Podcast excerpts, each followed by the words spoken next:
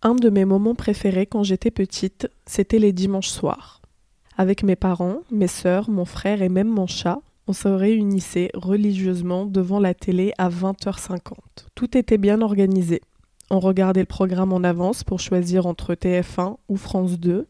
Chacun prenait place et on attendait que les pubs passent. Des comédies, des films d'action, peu importe. On était tous là et on attendait qu'une chose, rêver. Oui mais voilà. Le rêve tourne vite au cauchemar quand on est censé voir notre reflet sur l'écran. Des dealers, des djihadistes, des femmes hypersexualisées, des banlieusards qui arrachent des sacs. Dès qu'on voyait un arabe dans le film du dimanche, on était tous gênés. Personne ne disait rien, le malaise et le silence s'installaient, et on a fini par ne plus nous réunir devant la télé. Aujourd'hui, avec mon invité, Nabil Drissi, acteur et scénariste, on a parlé de parcours. Aller là où la vie vous mène, de représentation du cliché, de la différence avec les anglo-saxons et de l'arabe comme insulte. Je suis Fatma Torkani et bienvenue dans ce nouvel épisode d'Arabia Vox.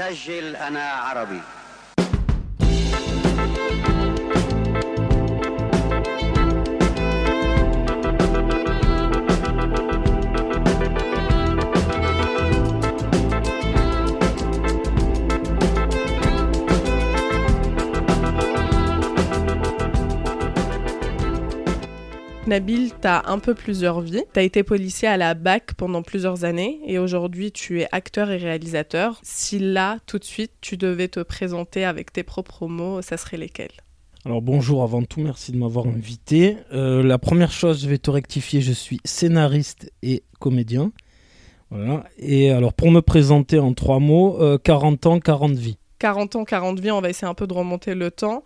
Euh, comment t'étais quand, quand tu étais enfant euh, D'où est-ce que tu viens euh, Où est-ce que tu as grandi Quel enfant était le Nabil au, au 40 vie d'aujourd'hui? Alors, je suis né en 1980 à Marseille. Je rêvais comme tous les enfants. De quoi, je ne sais pas. J'ai jamais eu de rêve fixe. Euh, mais je rêvais à plusieurs choses c'est ce qui fait mon parcours aujourd'hui. Et euh, c'était comment de, grandir à Marseille? Est-ce que tu as des souvenirs comme ça euh, à nous partager, une atmosphère Marseille, c'est la plage, le, soleil, la, la proximité avec, avec la Tunisie, le, mon pays d'origine et d'origine de mes parents. Euh, c'est euh, euh, c'est la vie dehors en fait parce qu'à Marseille il fait beau 300 jours par an pratiquement. Donc c'est beaucoup de, de, temps passé à jouer au foot avec les copains à discuter à refaire le monde. Et avant de te lancer dans le cinéma tu étais policier. Est-ce que tu peux nous raconter comment tu t'es retrouvé là? Concours de circonstances c'est mon père parce qu'après un BEP de plomberie chauffage que j'ai fait je ne sais pas pourquoi euh, je faisais des petits boulots en intérim et mon père m'a dit que la police recrutait. Donc euh, ben, j'ai passé le concours. Et je l'ai réussi du premier coup, je suis rentré. Et voilà, j'ai découvert un métier. Mais un métier que j'ai aimé, parce qu'il faut le préciser, quand c'est bien, il faut le dire. Un métier que j'ai aimé, que j'ai exercé quasi 14 ans. Et c'était pas du tout quelque chose qui te faisait rêver euh ah, Non, non, mais j'ai jamais eu de vocation dans la vie, il faut le savoir. Moi, il n'y a jamais rien qui m'a fait rêver. Euh, en fait, j'apprends à aimer sur euh, euh, quand je pratique. J'aime pas à l'avance, moi. Je sais pas aimer. je sais pas avoir, comme je te disais tout à l'heure, des rêves, me dire hein, quand j'étais gamin, je veux être joueur de foot professionnel. Non, non, moi non. Je je fais et j'apprends à apprécier. Et justement, comment on passe alors de la police au cinéma? Comment on passe de la police au cinéma? Je pense que j'avais fait le tour. Euh, j'avais euh, quasiment 35 ans. Euh, j'étais brigadier de police. J'étais dans un super service. Il y avait une certaine forme de lassitude. Et il y a des mots qui résonnaient dans ma tête, ceux de mon père quand il est tombé malade, qui disait Je j'ai pas profité de la vie. Et il est tombé malade, il disait ce mot, et ce mot résonnait dans ma tête. Je me suis dit Mais moi j'ai envie de profiter de la vie. Pareil, je ne savais pas comment. Ben, j'ai démissionné de la police. Je me cherchais et, euh, un jour je suis tombé sur un reportage sur TF1 où euh, euh, c'était sur les, les, personnes qui se mettaient à écrire et à s'autoproduire via les plateformes Amazon et tout. Et je me suis dit, moi aussi, je vais écrire. J'ai commencé à écrire. Un pote était dans le métier, m'a dit Ouais, pourquoi t'écris pas des séries de flics? Ouais, ça a démarré comme ça. Et l'écriture, c'était quelque chose que tu avais fait auparavant. Euh, comment c'est venu? Mais c'est venu, c'est venu en, en 14 ans de police. T'en as plein d'histoires, tu vois plein de trucs. Donc c'est beaucoup plus simple de les mettre sur papier, mais t'as pas la technique du scénariste, tu sais pas faire. Donc bah, tu te documentes, tu achètes des bouquins, tu lis, euh, euh, tu rattrapes le temps perdu et, et, tu fais des erreurs et tu te rapproches de personnes qui sont dans le métier, qui t'aident et voilà, et petit à petit, euh, tu découvres le métier. Pour avoir quand même du cran pour se dire, euh, je lâche le métier que je sais faire depuis des années pour me lancer dans l'inconnu euh, le plus total et en plus c'est pas c'est pas le milieu ou le, métier le plus stable qui existe quoi. On est une génération, nous, on est voué à avoir plusieurs métiers. Et les générations qui arrivent, pareil. Euh, nos parents gardaient le même métier pendant 40 ans et partaient en retraite. Nous, non. Et on nous le rabâche constamment euh, euh, à la télé. Et moi, j'ai pas ce truc. Je suis pas un fonctionnaire. c'est pas péjoratif ce que je dis, mais moi, je peux pas rester.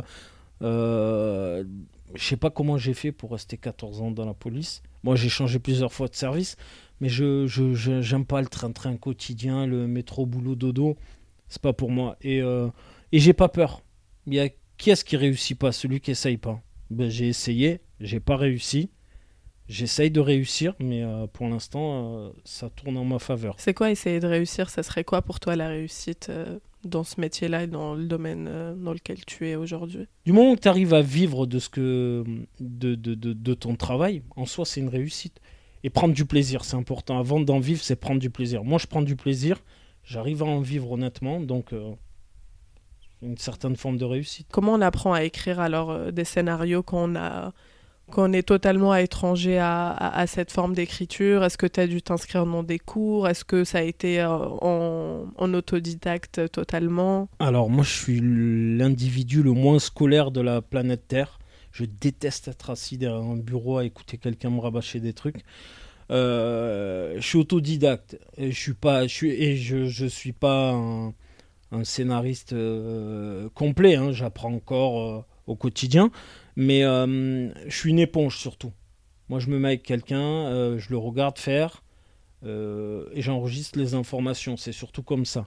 Après, il y a des livres, le livre de Troubi, L'anatomie du scénario, qui est un super outil de travail. Voilà. Quand tu étais adolescent ou euh, enfant, il y avait euh, des. C'était quoi le genre de film que tu regardais, par exemple? Est-ce qu'il y avait des acteurs qui, même sans être fan ou sans être genre un grand cinéphile, on a tous un peu comme ça des souvenirs d'acteurs qui, qui peut-être nous ont bercés euh, pendant notre enfance? Il y a un film que j'avais en VHS, c'est un film. Moi, je ne regardais pas la télé, il faut savoir un truc, je détestais rester à regarder la télé.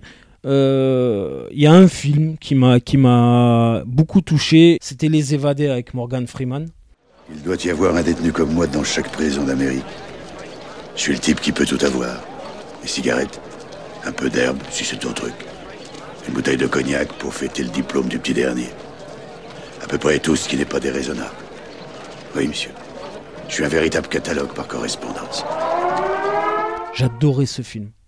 Jusqu'à maintenant, il passe de temps en temps sur les chaînes hertziennes et je regarde.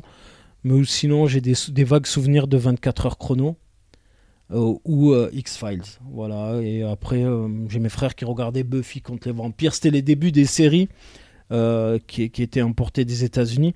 Mais j'étais pas un grand cinéphile. Le dîner de con, je l'ai vu il y a deux ans. Voilà. moi, la télé, c'est les bronzés. J'ai jamais vu les bronzés. Voilà. Les gendarmes à Saint-Tropez. Les... Oui, j'ai vu la soupe aux choux. Ouais, c'est des trucs euh, en hiver qui passent à la télé, mais. Et euh, t'aimais quoi dans Les Évadés? Qu'est-ce qui te... Pourquoi t'as regardé ce film tellement de fois? Je pense qu'il y a, il y a cette symbolique de. de euh, et la persévérance de pouvoir creuser un trou dans un mur de, de, de, de 3 ou 4 mètres d'épaisseur avec un tout petit marteau pour graver des statues. C'est ce truc-là. Et euh, je pense que c'est ça. Et, euh, et, pourtant, je connaissais les répliques par cœur. Et il y avait ce directeur de prison qui était un bourreau et que je pourrais assimiler à, à, l'extérieur. Quand on, on, sort de chez soi, on est confronté. Je dis pas que tous les jours on est confronté à des difficultés, mais cette difficulté, pour moi, c'était ce, ce directeur de prison qui, qui, qui, faisait travailler. Euh, ces prisonniers, mais qui étaient odieux avec eux. Et il y a aussi un souvenir, c'est que à 18 ans, je faisais de l'intérim et un jour j'ai eu une mission et je me suis retrouvé à la carrière à Aubagne. Il y a une carrière de pierre et je cassais des pierres au marteau-piqueur.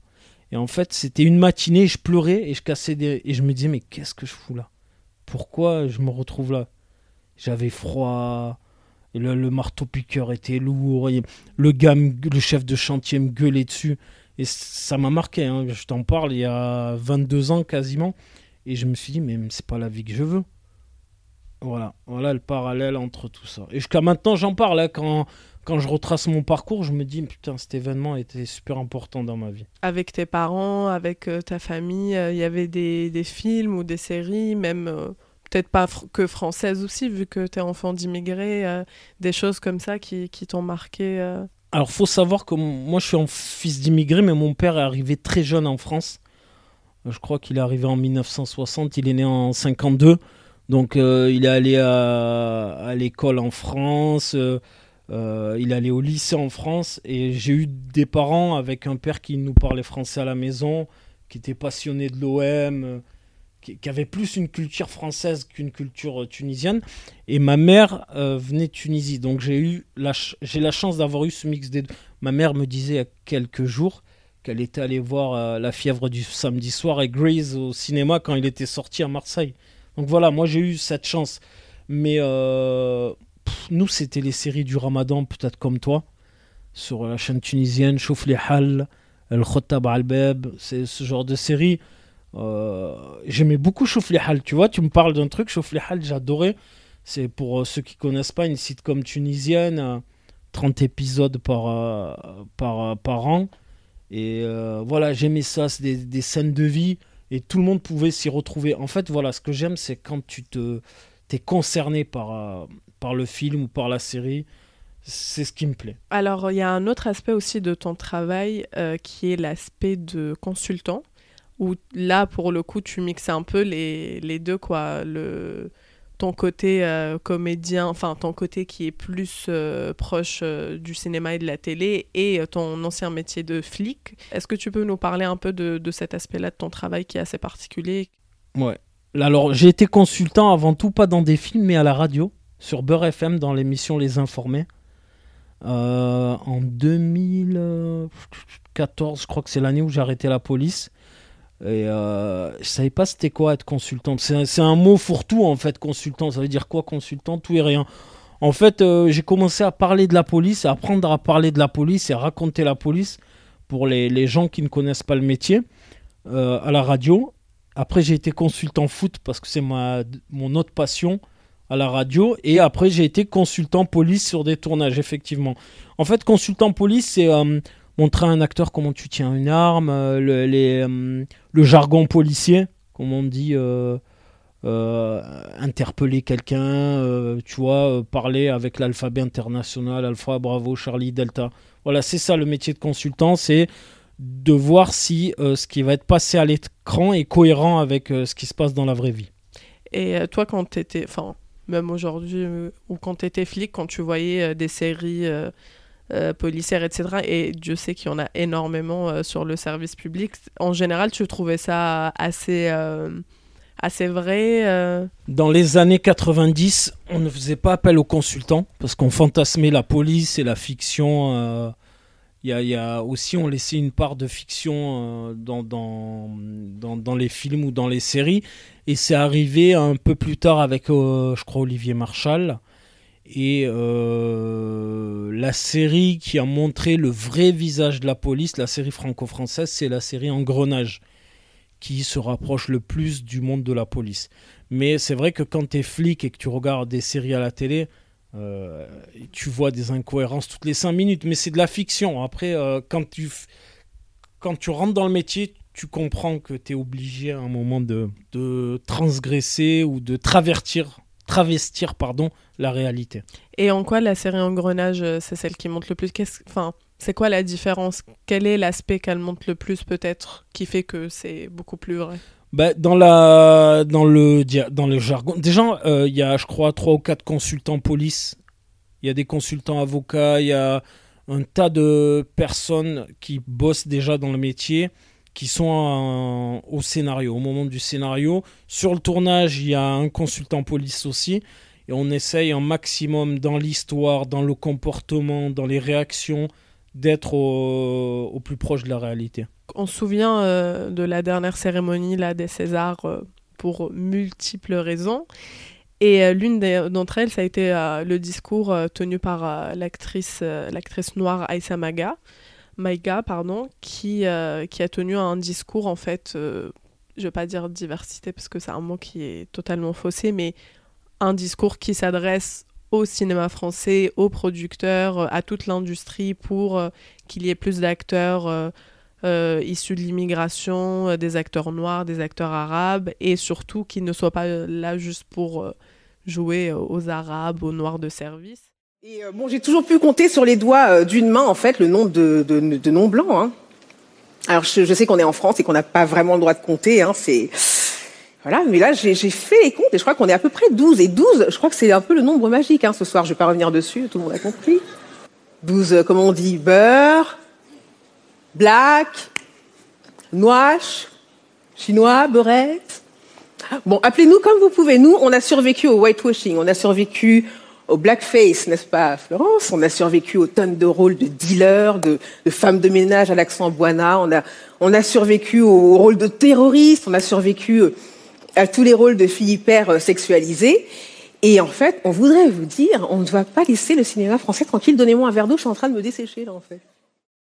Euh, je ne sais pas si tu as eu l'occasion d'écouter ce discours-là, de le regarder et euh, ce que tu en as pensé. J'ai vu le discours. Je, regardais je regarde toutes les cérémonies des Césars depuis 5 ans. Et le discours est fort. Le discours est malheureusement pas compris quand tu vois les réactions derrière. Mais euh, moi, ce qui me dérange, c'est qu'on en soit encore à demander euh, de pouvoir euh, avoir une place. si demain j'ai fait un film avec Yacine, Eric et, Mamadou, ben, je veux qu'on prenne des mecs qui correspondent à Eric, à Yacine et à Mamadou. Yacine peut être joué par Franck, mais Yacine ne peut pas jouer Franck pas si tu me comprends. Et ça, ça arrive souvent, moi, ça me dérange. Et il y en a marre des caricatures. Il y avait un casting il y a pas longtemps, c'était euh, un mec, euh, un robeux, mais il avait fait de la tôle, quoi. Il n'y a pas que ça. Et des robots qui font de la politique, il y en a qui font de. Et, j'en ai marre qu'on dise des robeux. C'est des Français, en fait. Même moi, je suis obligé de le dire. On est obligé. On met des gens dans des cases, et ça, c'est insupportable. Et j'en ai marre de voir des gens dans des cases. Donc ça, c'est ta propre expérience quand toi, tu es, en casting, quand tu vas passer des castings, etc. Tu te retrouves confronté à, à ce genre de choses-là Oui et non, parce que moi, j'ai été flic. Donc, pour les rôles de flic, euh, je suis souvent euh, invité au casting. C'est une chance, euh, ou pas, mais faut reconnaître, on m'appelle souvent. Par contre, quand c'est pas ça, c'est sur une série qui passe. Euh, je vais, je vais vous donner un exemple, je vais pas dire le nom de la série. Je suis arrivé, j'ai passé le casting pour un djihadiste. C'est quoi le panel euh, que tu as eu là de? Alors, djihadiste, dealer, euh, agent de sécurité. Attends, il faut que je me rappelle. agent de sécurité. Comme ça, les, les, quatre qui me viennent à c'est pas c'est pas tout le temps, mais c'est souvent. Mais euh, moi j'ai envie de jouer le cœur des hommes par exemple. Je vois, tu vois ce film là avec euh, Marc Lavoine, euh, pourquoi pourquoi ça serait pas possible d'avoir le cœur des hommes avec Nabil, Mohamed et, ce qui je vais te donner le nom d'un pote, Franck. On se retrouve les trois au bord de la piscine dans le Luberon. On y va nous aussi dans le Luberon. On va même à Saint-Barth s'il faut. Mais ça, c'est quelque chose qui revient souvent, par exemple, dans les annonces de casting. C'est euh, c'est très ciblé, quoi. C'est de type caucasien, de type maghrébin. Est-ce que tu vois, il y a eu aussi tout, tout ce débat-là autour de, de, euh, est-ce qu'aussi on peut juste jouer un personnage? Par exemple, moi je sais qu'il y a une série que j'ai beaucoup aimée sur euh, Netflix qui s'appelle Sex Education. Et de, dans cette série, en fait, par exemple, tu as un acteur noir, on sait qu'il est noir, on voit qu'il a des origines, qu'il vient d'une famille d'immigrés, mais c'est pas le sujet principal. Et, euh, et ça, c'est quelque chose qui devient un peu plus répandu dans des séries américaines ou anglaises, mais c'est encore loin d'être le cas en France où, par exemple, si tu es une actrice et que euh, tu t'appelles Samira, tu vas forcément jouer quelque chose qui va avoir un rapport euh, avec le fait que tu t'appelles Samira et que donc, enfin, des t'es, arabe quoi. Et du coup, est-ce que juste les les acteurs euh, et actrices qui soient d'origine euh, africaine, asiatique, euh, peu importe, ils peuvent juste exister en jouant un personnage qui peut avoir aussi des, origines, mais sans en subir tous les traumas qui vont être liés à ça, tu vois. Est-ce que toi, tu penses que c'est possible en France? Est-ce que tu l'as déjà vu? Si le scénariste crée le personnage de Michael, il n'y a pas marqué de type européen ou européen à côté. Ça n'existe pas chez eux tout le monde vient au casting. Ça, ça n'existe pas en France. Quand tu écris un, scénar, s'il y a marqué Michael, ils vont pas appeler Nabil. Mais non, tu fais pas Michael. C'est ce que tu peux entendre. Alors qu'en Angleterre, aux États-Unis, ils n'en ont rien à cirer. Une fois, je regardais une série, Homeland, pour pas la citer, et il y avait une scène qui m'avait marqué. C'est que tu avais euh, euh, Claire Dana, l'actrice principale, et t'avais un black et un flic, c'est un asiatique. Tu te rends compte que nous, on en est arrivé à regarder. Et là, tu te dis, ah ouais, ils prennent tout le monde. Il y a toutes les couleurs. Mais eux, ils regardent pas ça. Il y a que nous en France qui regardons ce genre de truc. Voilà. Et euh, du coup, toi, comme tu es scénariste aussi et tu es aussi dans, dans ce processus-là de création, est-ce que c'est quelque chose à laquelle tu penses quand tu écris euh, Par exemple, tu te dis. Euh, ah mais moi j'ai pas vu ça par exemple en étant gosse, j'ai envie de voir ça, j'ai envie de faire ce rôle-là. Est-ce que ça c'est quelque chose où tu vas te forcer ou c'est un réflexe où tu penses pas où tu dis ah mince faut quand même que je fasse attention parce que mine de rien euh, enfin on a être déconstruit, on a tous aussi nos, nos propres euh, nos propres clichés et nos propres représentations. C'est des choses auxquelles tu penses quand tu écris tes, tes persos? Non, j'écris comme j'ai envie d'écrire. Sinon, je fais pas ça. Je suis pas sorti de la police où quelqu'un me donnait des ordres pour retourner dans un métier où quelqu'un va me donner des ordres. J'écris comme j'ai envie d'écrire. Ma dernière, une de mes dernières séries là que j'ai écrites, l'héroïne principale est une euh, française d'origine tunisienne qui a grandi dans le 16e et j'évite les clichés. Mais mes gars qui sont d'origine, euh, bah, ils peuvent grandir dans le 16e, ils peuvent grandir euh, rue Paradis à Marseille ça, ne veut rien dire. Tu peux être d'origine d'un milieu modeste et grandir dans le 16e. Comment? Parce que tes parents, ta mère tient une loge? Et comme tu as grandi dans le 16e arrondissement, tu as les codes du 16e. Et je tape pas sur ceux qui écrivent, mais c'est la demande qui est comme ça. Hein. Et après, la télé, euh, les chaînes hertziennes ne s'adressent pas à nous. quand je dis à nous, à notre euh, tranche d'âge. les chaînes hertziennes s'adressent à la ménagère de 50 ans, qui est chez elle, ça ne s'adresse pas à nous. Et vive Netflix et vive les plateformes qui nous permettent d'écrire euh, à un public euh, comme nous, jeune, et euh, qui ne fait pas de différence sur l'origine ou la couleur. Tu me parlais de sex éducation tout à l'heure. Le, personnage black, je ne savais même pas qu'il était migré. Tu vois, moi je l'ai vu la série. Pour moi, c'est un jeune anglais, ce gamin. Élite, un gros cliché, les Espagnols sont encore dans les trucs comme ça. C'est la culture anglo-saxonne qui, est, qui a 50 ans d'avance sur nous. Et les, la culture latine, la culture euh, du bassin méditerranéen, parce que euh, les pays du Maghreb euh, aussi, ben on, est dans, on est encore dans le cliché. On est encore dans le cliché. Comme je demande à tous mes invités, c'est une question un peu récurrente sur ce podcast-là. Qu'est-ce qu'être arabe pour toi? Qu'est-ce qui te rattache? Est-ce que déjà tu te définis en tant qu'arabe? Et, et qu'est-ce qui te rattache à, cette identité-là? Je sais que c'est pas simple. Chaque fois que tu entends du arabe, euh, c'est pour une insulte. Moi, je me définis pas comme arabe. Moi, je, je me définis pas comme arabe. Je suis ou tunisien ou français. Je suis français, voilà, d'origine tunisienne. Je suis pas arabe. Ce, ce mot a été euh, utilisé pour, pour être insultant. Même même quand tu es en Tunisie, tu dis pas je suis arabe, tu dis je suis tunisien. Quand tu es en France, tu dis je suis français. Qui utilise le mot arabe? Je parle l'arabe, je suis français. Je parle arabe, mais je suis d'origine tunisienne. En fait, c'est. Euh, aussi peut-être euh, le, milieu où j'ai évolué, où, tu vois, euh, regarde, il a une tête d'arabe. Tu vois, ça a tellement été utilisé pour être insultant, ce mot, que je ne l'utilise pas. Ou j'évite de l'utiliser. Parce que pour moi, il est insultant. Moi, quand on s'adresse à moi, ah non, mais t'as une tête d'arabe. C'est insultant, tu vois. Je... Il a été tellement utilisé, mais pas de la bonne manière. Euh, mais euh, qu'est-ce qu'être arabe? Euh, Être arabe, c'est partager une langue avec beaucoup de pays. Être arabe, c'est une couleur. C'est une couleur. Mais voilà, mais c'est mon histoire aussi peut-être. C'est l'histoire aussi.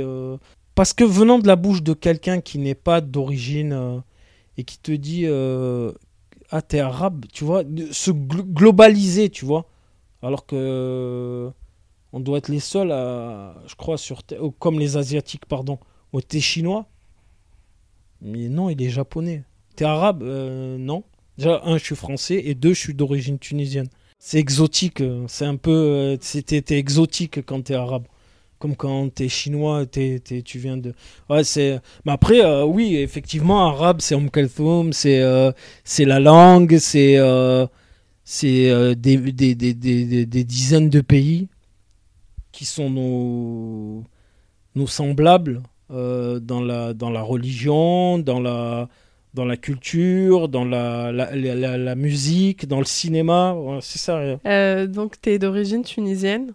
C'est quoi ton rapport aujourd'hui à, à l'histoire de tes parents? Tu racontais que c'est ta mère qui. Enfin, ton père est arrivé jeune. Est-ce que déjà c'est une histoire que tu connais?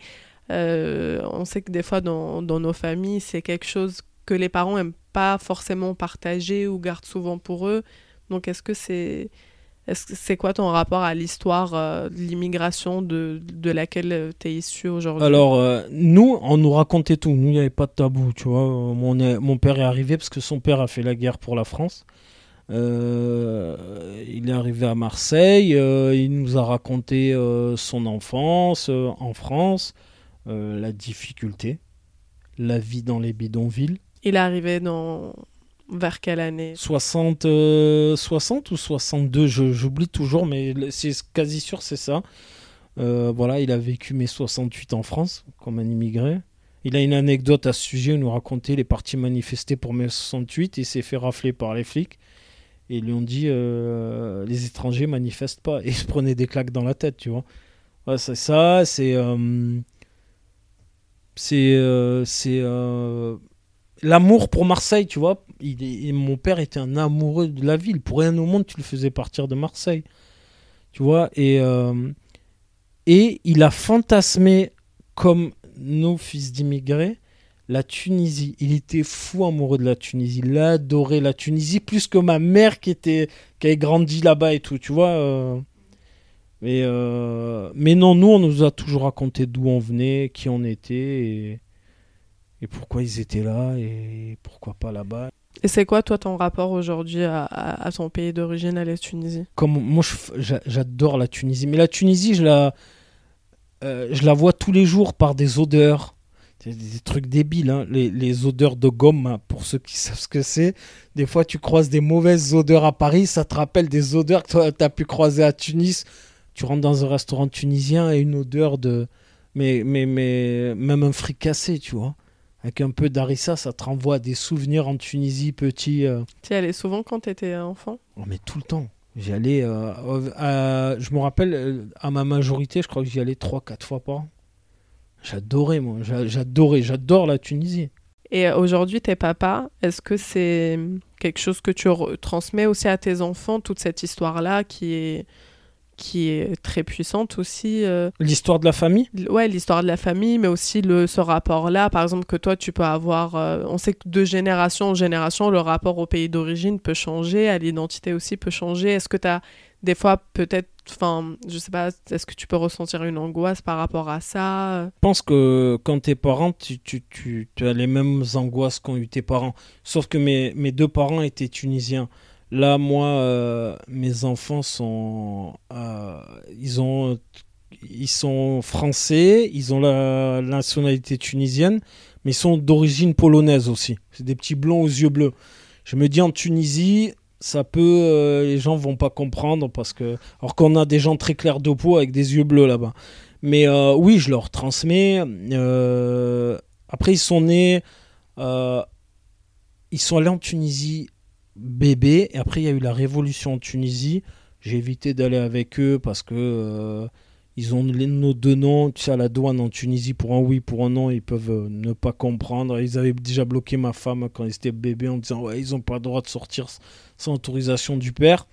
Là, ils ont 11 ans. Je pense que c'est le bon âge pour commencer à comprendre et à connaître la Tunisie. Mais oui, je veux leur transmettre parce que euh, c'est pas une honte, c'est pas une tare. Et, euh, et, et c'est important. Moi, je pense que, tu vois, c'est un mot, c'est bateau, mais on dit toujours pour savoir où tu vas, faut savoir d'où tu viens. Et c'est super important. Quand tu sais d'où tu viens, ben, c'est super important pour te construire en tant qu'homme. Et, et, après aussi pour transmettre à tes enfants. Euh, moi, j'ai des cousins qui euh, sont pareils, euh, parents français, une mère française et père tunisien le père n'a rien transmis et euh, ils ont des regrets, ils en veulent à leur père parce qu'il y a une partie d'eux au fond qui ne connaissent pas. Et je veux pas que mes enfants vivent ça. Tu as quand même fait carrière dans deux domaines qui ne sont pas les plus, euh, les plus, les plus ouverts en, termes de représentativité. Euh, on, on, a beaucoup parlé de violence policière là, ces derniers temps. Euh, déjà, pendant le confinement, il y a eu euh, une, forte augmentation des violences policières. Là, il y a eu quand même un pic, on en avait énormément parlé. Il y a eu la manif, euh, enfin le rassemblement avec le comité d'Adama Traoré. C'était quoi ton expérience tu retiens quoi de cette expérience-là Être un flic d'origine maghrébine dans le sud, dans le sud de la France? Je me rappelle, j'étais jeune, je venais d'entrer dans la police. C'était un 24 décembre, je crois, et la BAC avait interpellé un un mec et un collègue qui passe qui dit sale bougnoule. Me regarde, il me dit c'est pas contre toi. J'avais rien dit, j'étais jeune, tu vois, tu comprends pas, tu sais pas ce qui se passe, tu dis qu'est-ce que c'est ce truc? Tu comprends à la fin qu'ils ont chopé, ils ont chopé un petit gamin euh, d'origine maghrébine qui était sûrement français, tu vois. Et euh, voilà, voilà moi je l'ai pas subi directement, mais avec du recul en vieillissant, tu dis ah ouais, quand même. Après tu vois des trucs, euh, ouais t'es avec eux ou t'es es avec nous. Ce genre de truc. C'est nul, hein. Après, tu dis le mec, il a deux de euh, le mec avec qui je bosse, il a deux de cuits. Tu relativises, hein. tu l'excuses pas, hein. Tu relativises, tu dis, bon, bah, il a deux de cuits, le, mec en face qu'on est censé arrêter, il est plus intelligent que le mec avec qui je bosse. Après, t'as des super mecs. Faut pas, faut pas. T'as des super mecs. Moi, je rencontrais des mecs dans la police. Ça, je te dis, c'est un métier extraordinaire. C'est un beau métier. Faut le dire, c'est un super métier. T'aides les gens. Moi, j'ai des souvenirs, j'ai aidé des gens, euh, même des gens que j'ai aidés sur un incendie qui sont devenus des amis, que je vais voir en vacances et tout, tu vois.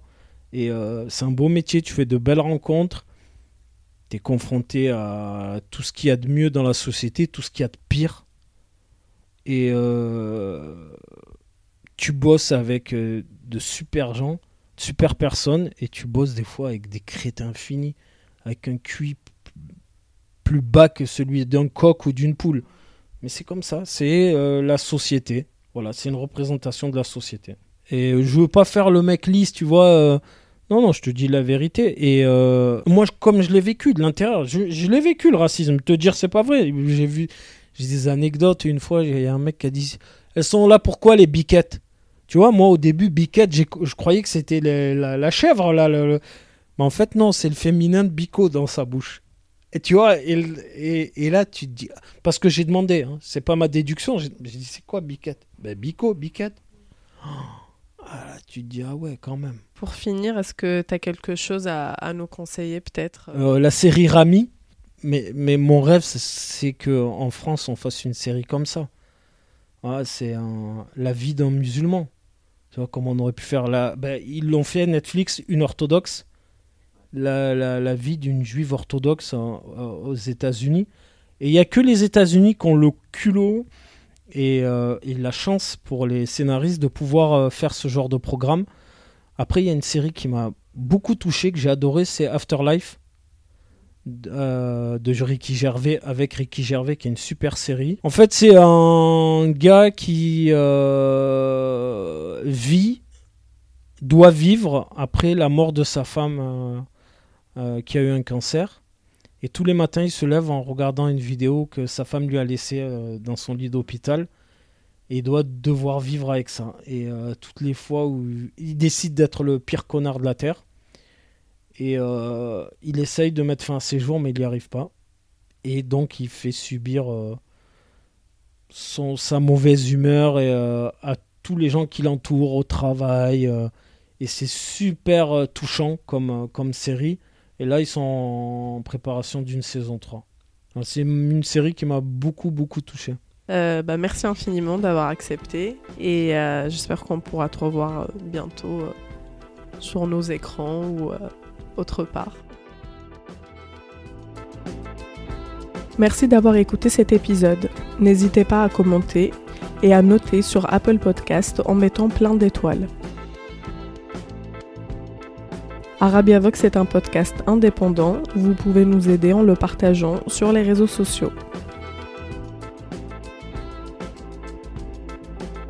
Venez aussi nous suivre sur Facebook, Instagram et Twitter. À bientôt!